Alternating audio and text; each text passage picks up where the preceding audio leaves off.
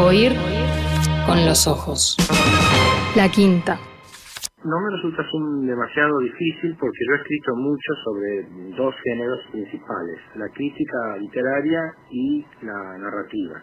Es decir, no solo he hecho crítica literaria, sino he escrito sobre crítica literaria, lo que alguna vez se me reprochó en alguno de esos artículos polémicos que me han rodeado desde hace bastante tiempo. Porque me parece que el crítico, sobre todo el crítico profesional como soy yo, tiene que tener un interés muy particular sobre el oficio que ejerce y la forma de ejercerlo, es decir, volverse sobre crítica. De modo que, por ejemplo, mi interés mayor por Rodó o por Andrés Bello ha sido el de estudiar mentalidades críticas en acción, es decir, verlas cómo se forman, cómo desarrollan su punto de vista y qué conclusiones llegan. Ahora, también me ha interesado muchísimo la narrativa, creo que tal vez haya un narrador frustrado dentro de mí y ese narrador frustrado se saca las ganas analizando a otros narradores. Está muy bien. Y por eso hay también en, mi obra estudios más o menos largos sobre Borges, sobre Horacio Quiroga en particular, y otros narradores más cercanos, incluso algún narrador que tengo muy cerca en este momento.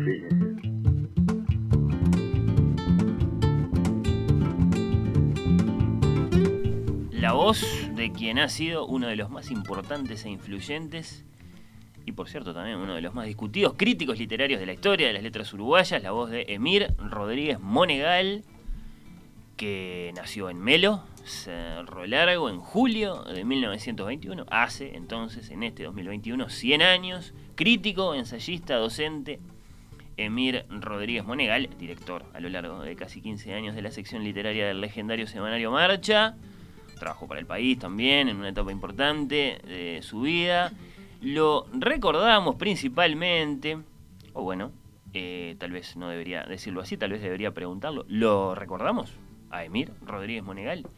Iba a decir, por sus libros, ¿no? Por sus valiosísimos trabajos críticos dedicados, bueno, a Borges eminentemente, principalmente, pero también a tantos otros, ¿no? Y a tantos escritores uruguayos, a Rodó, a Quiroga, a Onetti, al Mario Benedetti, que él le llamó el testigo implicado, integró la generación a la que él mismo dio nombre, la generación del 45, generación de la que se llevó tanto amigos como enemigos, por temas estéticos, por temas políticos. En los años 70 la dictadura lo dejó sin trabajo a Emir en ese momento y después de pasar por Venezuela, por Francia, por Inglaterra, se instaló en los Estados Unidos para trabajar en la prestigiosa Universidad de Yale, de Yale, diríamos nosotros acá.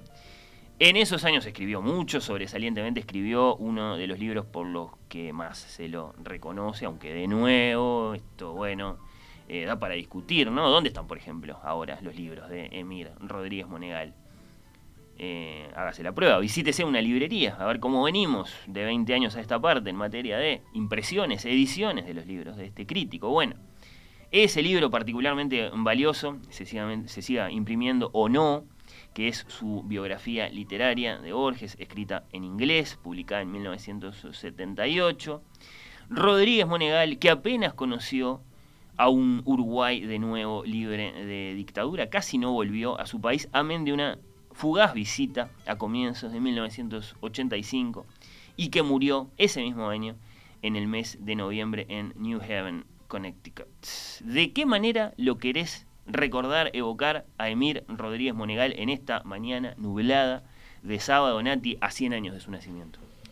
Em, bueno, eh, a mí el, libro de Hugo me, disparó varias reflexiones. No quiero ahondar demasiado en, todas ellas, este, porque son muchas, pero em, creo que, bueno, más allá de la controversia que, que siempre lo persiguió y, y todo ese cotilleo casi farandulesco que, es muy entretenido. Este, Emir fue una figura, eh, eso no lo digo yo, eh, eso es así, determinante a la hora de, bueno, lo que decías tú, eh, analizar, clasificar, promover ciertos nombres de la literatura uruguaya, de iberoamericana también del siglo XX. Sí, sí. Y creó un mapa muy rico y muy personal que, dejó huella.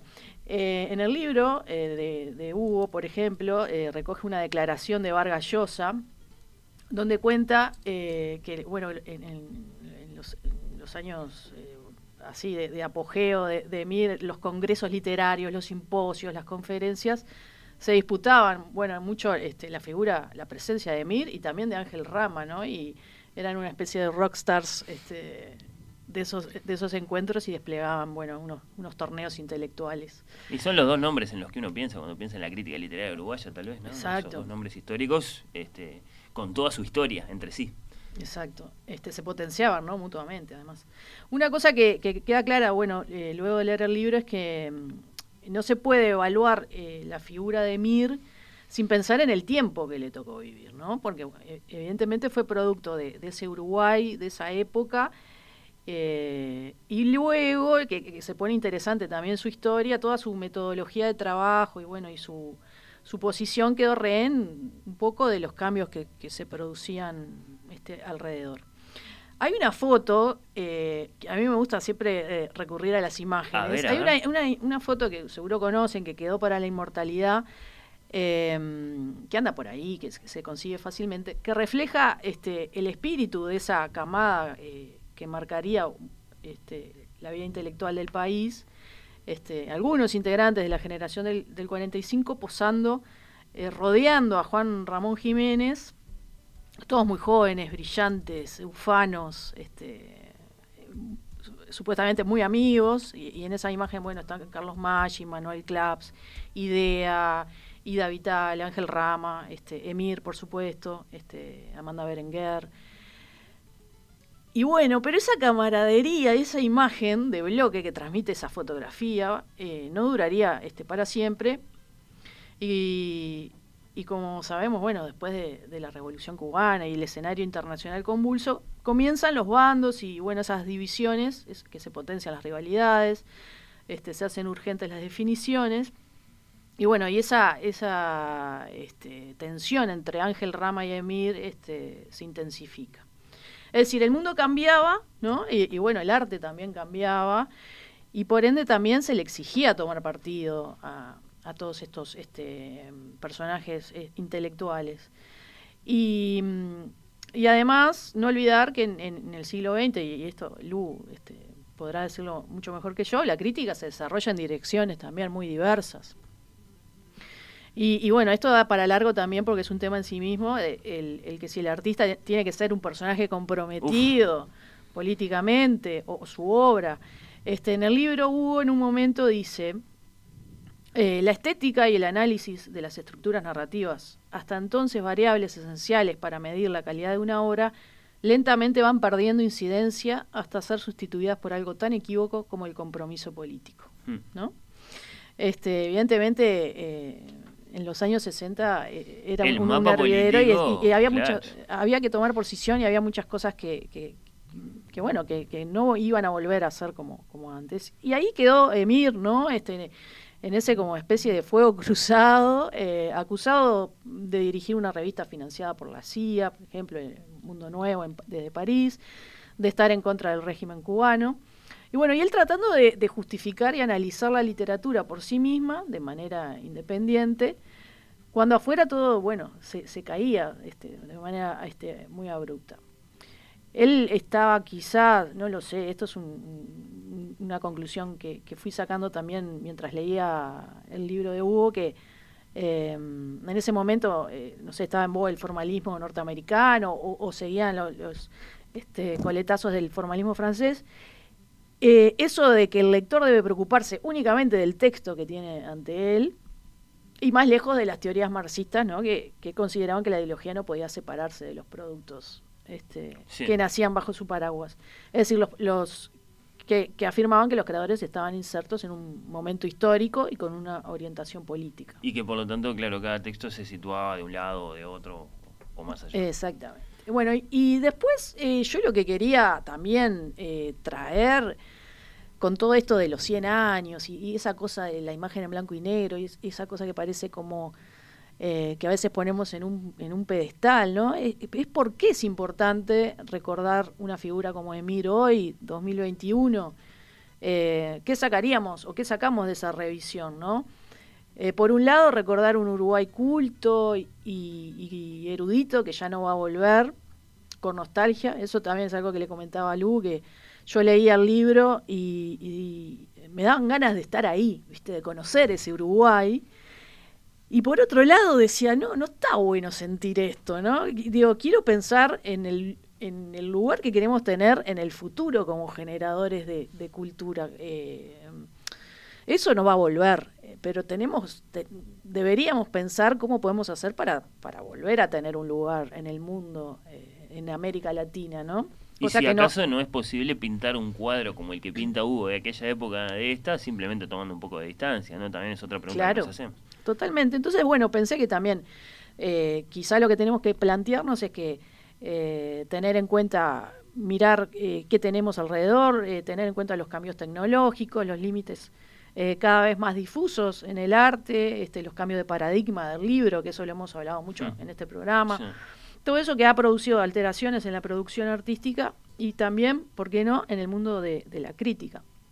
Así que la pregunta para, que, me generó es, ¿qué hay que hacer hoy para potenciar la mirada crítica, para potenciar la literatura y por ende todo, todo lo que la, rodea, este, por eso que, les decía, ¿no? Para, para ocupar un lugar de privilegio como supimos ocupar en, algún momento. Evidentemente no vamos a tener otro Emir, no vamos a tener otro Enetti, no vamos a tener otro Feliberto, pero bueno, creo que ponernos a, homenajear y a recordar estos personajes nos ayudan, capaz que o nos disparan este, ideas para trabajar eh, para pensar en, de aquí en más tener este otros referentes. Que no sea solo la adoración de las cenizas, como decía mi querido Gustavo Mahler. Exacto. Eh, eh, y también tener presente que hoy en día eh, hay otros focos de autoridad, es decir, podemos encontrar crítica en entre comillas, en, en, en, los, en, los, comentarios de los libros en Amazon, ¿no? Y a veces hay, eso tiene más peso que la voz de un crítico especializado. Es decir, no podemos renegar de la realidad que, que vivimos.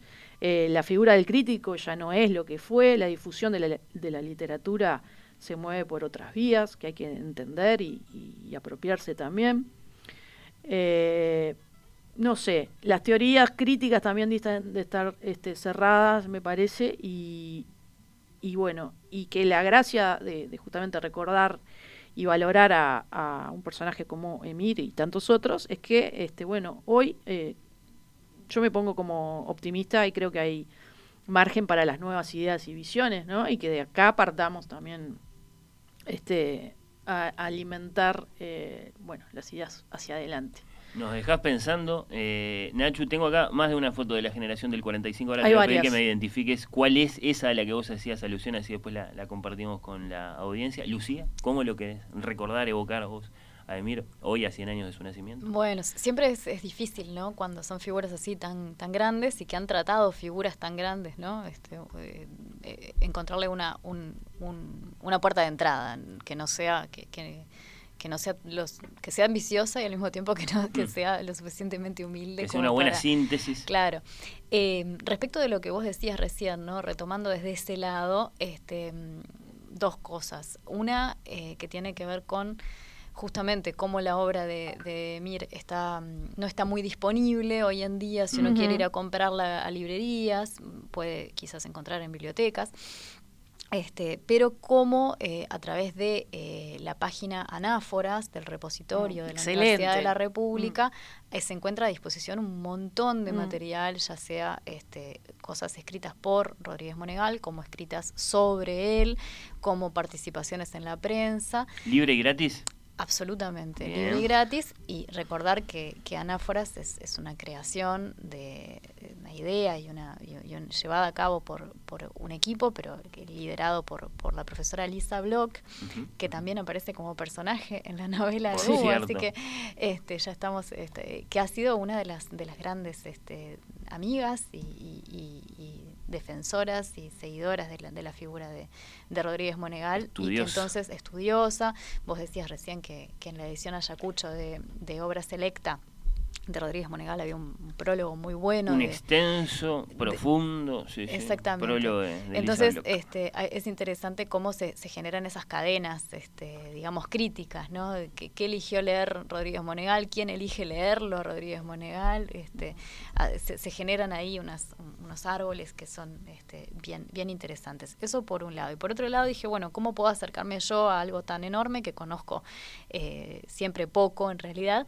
Y fui a buscar qué tenía yo de Rodríguez Monegal en mi casa y me encontré con lo que yo le digo un incunable, que es una edición de la Casa del Estudiante de los años 60, de las raíces de Horacio Quiroga, después le sacamos una foto, que prácticamente no se puede leer porque si uno lo toca se, se destruye. Se, deshace. y qué pena, ¿no? Qué bueno que sería que esto se, reeditase en forma de libro, aunque Ahora vamos a buscar se puede, se puede conseguir, este, como decíamos, eh, en, la, en la web. Y, y, de ahí pensar un poquito bueno, que, que, es una edición de Casa del Estudiante, entre otras cosas porque Rodríguez Monegal, como gran parte de esa generación del 45 que Nati estaba evocando, fue docente también, ¿no? Era profesor en el IABA, junto con Idia Vilariño. Imagínense lo que serían esas reuniones de profesores, ¿no? y qué pasaba cuando te bochaba a mí Rodríguez Monegal. no sería nada fácil ser estudiante capaz, o sí, no sé. Que te tomara oral, por ejemplo. De semejantes, de semejantes eminencias que, que, al mismo tiempo estaban creando una, una obra crítica súper importante. Respecto de la obra crítica, justamente, este y como tenía este las raíces de Horacio Quiroga, este, me, fui a mirar un poquito eh, todo lo que produjo Monegal sobre, sobre Quiroga, ¿no? porque gran parte del trabajo que hizo la generación del 45 fue la de redefinir, reorganizar, darle una, una, entidad a la generación del 900, en la que ellos de alguna forma se veían este, bueno, se, se, se sentían, no, no, sé si identificados, pero bueno, encontraban ahí una continuidad. Eh, y organizaron entonces el 900, particularmente Monegal, en torno a la figura de Rodó, una figura de muchísimo peso también y con proyección, una proyección internacional semejante a la que tuvieron después los grandes críticos del 45, ¿no? El americanismo de Rodó es eh, reconocido a nivel de toda América, pero también a nivel, este, digamos, mundial, si se quiere. Este, y, y, particularmente la forma de hacer crítica propia de, esa época también, y por eso esto que vos decías este, era bien interesante, Nacho, acerca de las formas de la lectura, ¿no? del, del, del nuevo, de la nueva crítica, del New Criticism americano, ¿no? con esa especie de pretendida, o por lo menos este, eh, bueno, objetividad respecto de las condiciones en las que surge la obra. Y decir cómo Monegal fue tan independiente en ese sentido que, que él hizo una crítica que no es ni la crítica mm, típicamente socio, socioliteraria, marxista, este, y buscando formas de ideología en las obras, pero tampoco, para nada eso es una crítica que se basa en estructuras, sino que más bien él, de una manera muy, muy independiente y, muy, muy interesante también, rescató quizás una estructura crítica del 19 que tenía que ver con trabajar al, al, autor y la obra en conjunto, ¿no? Y en ese sentido con Quiroga él hizo un recorrido largo, ¿no? Una especie de camino juntos, si se quiere, que empieza justamente en 1949 cuando eh, Emir Rodríguez Monegal tiene acceso al, al diario de viaje de Quiroga a París. Hmm. No sé si ustedes saben, pero Quiroga en el año 1900 viajó a París sí, sí se subió en un barquito acá vestido como un dandy y volvió a, unos meses después en unas condiciones deplorables porque se quedó sin un peso. Este, y, y ese viaje a, a, París de Quiroga y ese, y ese diario fueron siempre muy valiosos, o siguen siendo valiosos para la crítica, sobre todo para revisar esa, esa conquista de París, que, que por supuesto todo modernista en algún momento se había planteado. No se olviden que Quiroga empieza como escritor modernista, ¿no? Después, bueno, deriva por suerte para todos, hacia, hacia, cosas un poco más interesantes. Este, pero bueno, tenía el, ejemplo de, de, Darío, tenía el ejemplo de Gómez Carrillo, o sea, tenía el ejemplo de esos latinoamericanos que por lo menos desde acá parecía que habían llegado a París y se habían comido el mundo, ¿no? Y en Quiroga le pasa todo lo contrario, ¿no? termina eh, empeñando, empeñando las pocas cosas que tiene para poder comer, pidiendo prestado, viviendo un poco de la caridad ajena. Este, Quiroga además que, que modernista y todo, pero ya, ya era un tipo que tenía una personalidad muy marcada y que dice en varias ocasiones que que él fue a París por la bicicleta, ¿no? Bueno. lo que le interesaba era el mundo del ciclismo y todo lo demás le, le importaba tres rábanos. Este, y entonces ese, ese diario que había quedado en manos de, bueno, de amigos cercanos de Quiroga, termina en, la sección de archivos este, de la Biblioteca Nacional este, y Emir tiene acceso a él. Pero el director de la sección de archivos en aquel momento era este, Ibáñez y este, al parecer, esto lo cuenta Gustavo San Román en un artículo de hace unos años, este, Emir habría aprovechado la ausencia de Ibáñez, que durante un año no estuvo en el puesto, para hacer esa edición valiosísima, una edición crítica de este documento que era el, el diario de viaje de, de, Quiroga. Entonces San Román cuenta cómo eh, hay, un, hay una, un, un, un, ejemplar de este diario de viaje editado por Rodríguez Monegal y todo anotado por Ibáñez que dice, no, se equivoca, acá no entendió nada.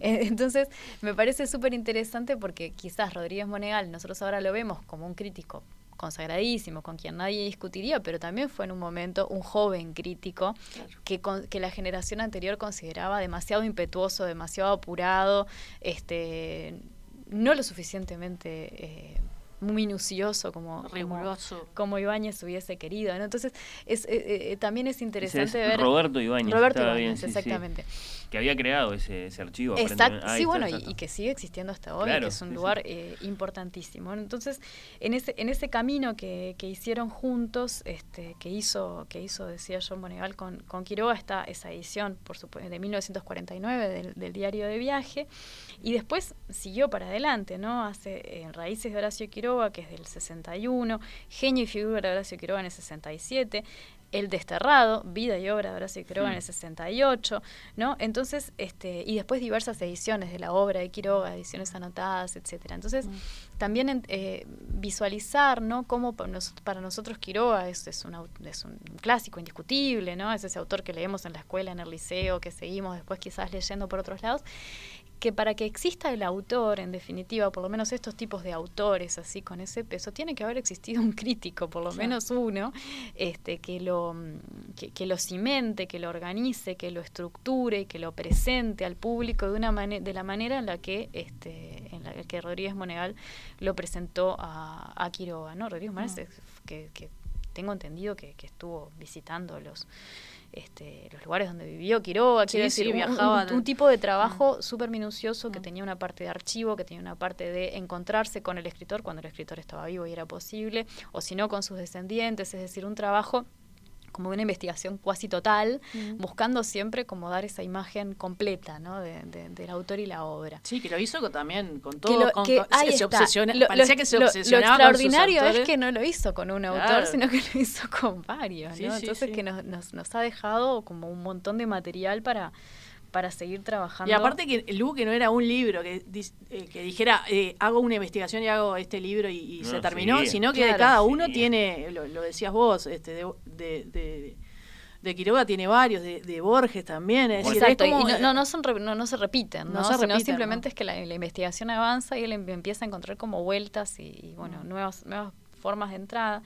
Y retomando un poco lo que, lo que decías, Natalia, hace un rato, este, una, una de las cosas que tiene que ver, y eso no, no lo digo yo, lo, este, con, con ese, ese clima intelectual tan intenso, Mm. ¿no? Este, eh, sin duda alguna tiene que ver con las revistas, ¿no? Entonces, este, eh, no solamente eh, Rodríguez Monegal estuvo mucho tiempo al frente de la página literaria de Marcha, como nos decía Fernando Sorrentito, sino también es fundador de revistas importantísimas, como por ejemplo Número, Número, uh -huh. sí. este, que está, fue cofundada con con Manuel Claps y, y, con Idea Vilariño entre el 49 y el, y el 64. Después, esta revista que vos mencionabas, que él dirige desde París, Mundo Nuevo, que es, tiene unos cuantos números entre 66 y 68, siempre con una... Eran, eh, eh, las revistas como plataformas de integración, de, de, de, crítica y de publicación de literatura, porque por decir una cosa, en Mundo Nuevo publica capítulos de eh, Cien años de soledad antes, antes de que Cien años de soledad sí. aparezca, ¿no? Y antes de que Cien años de soledad sea lo que, lo que termina siendo, uh -huh. ¿no?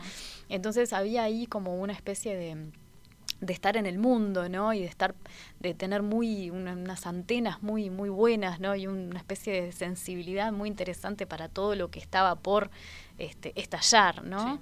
Este, e incluso Mundo Nuevo se, se, se, plantea justamente como eso, ¿no? Como esa, una revista que en, en, ese lugar exógeno que en definitiva es París, pero no tan exógeno, porque ya vimos que Quiroga intentó, hacía ya 50 años que, que Latinoamérica estaba haciendo ese, esa, esa, conquista de París, ¿no? Este, siempre, nunca lograda del todo, ¿no? Este, ponerse como antena ¿no? de, de, de la literatura latinoamericana por donde es ese lugar por donde pasan las cosas no las revistas como ese lugar donde las revistas literarias como ese lugar donde pasan las cosas y yo no sé hasta qué punto algo así sería posible hoy en día, ¿no? Retomando esa idea claro. de cómo, cómo qué podría, qué, qué cosas podrían sustituir, eh, sustituir, cambiar, no sé, hacer en el campo intelectual esa misma labor, ¿no? Exacto. Cuando tenemos un campo intelectual tan tan atomizado en definitiva, ¿no? Donde tipo si yo quiero si yo quiero estar al tanto de lo que se está publicando y de gente que está pensando sobre esas cosas, por ahí tengo que revisar un montón de distintos lugares, empezando por Twitter y terminando por, qué sé yo, las páginas de algún suplemento cultural que todavía sale y tiene un peso importante, ¿no? Uh -huh. Como que eh, creo que también esa, esa, enorme diversificación permite que haya muchas más voces, hay más vari mucha, mucha más este, diversidad en ese sentido. Más canales. Pero claro, hace más muy difícil, difícil estar, claro, estar al tanto de las cosas y aunque suene un poco, un, un, no demasiado simpático, eh, claro, eh, una revista dirigida por un tipo como Rodríguez Monegal te asegura la calidad de lo que hay adentro, ¿no? Vos sabés que la abrís y que todo lo que vas a leer ahí adentro está.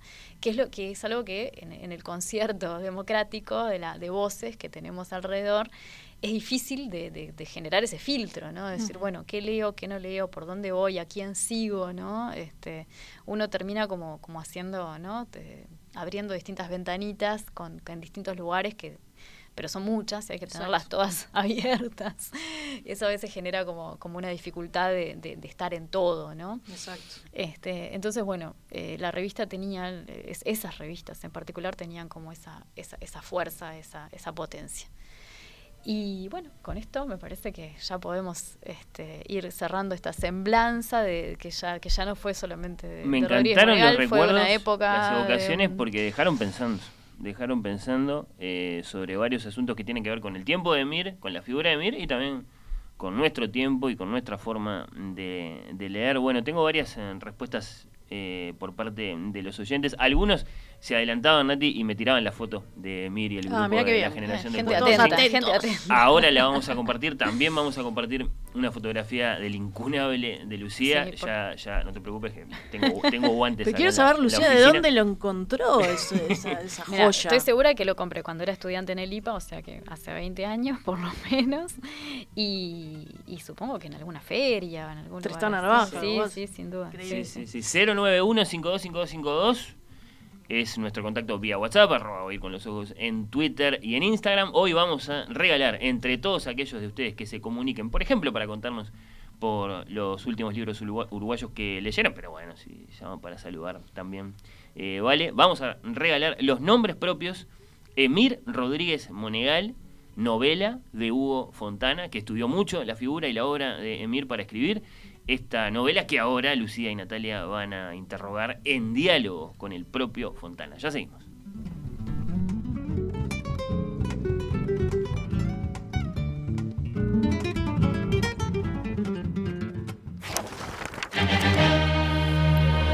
Oír con los ojos. La quinta.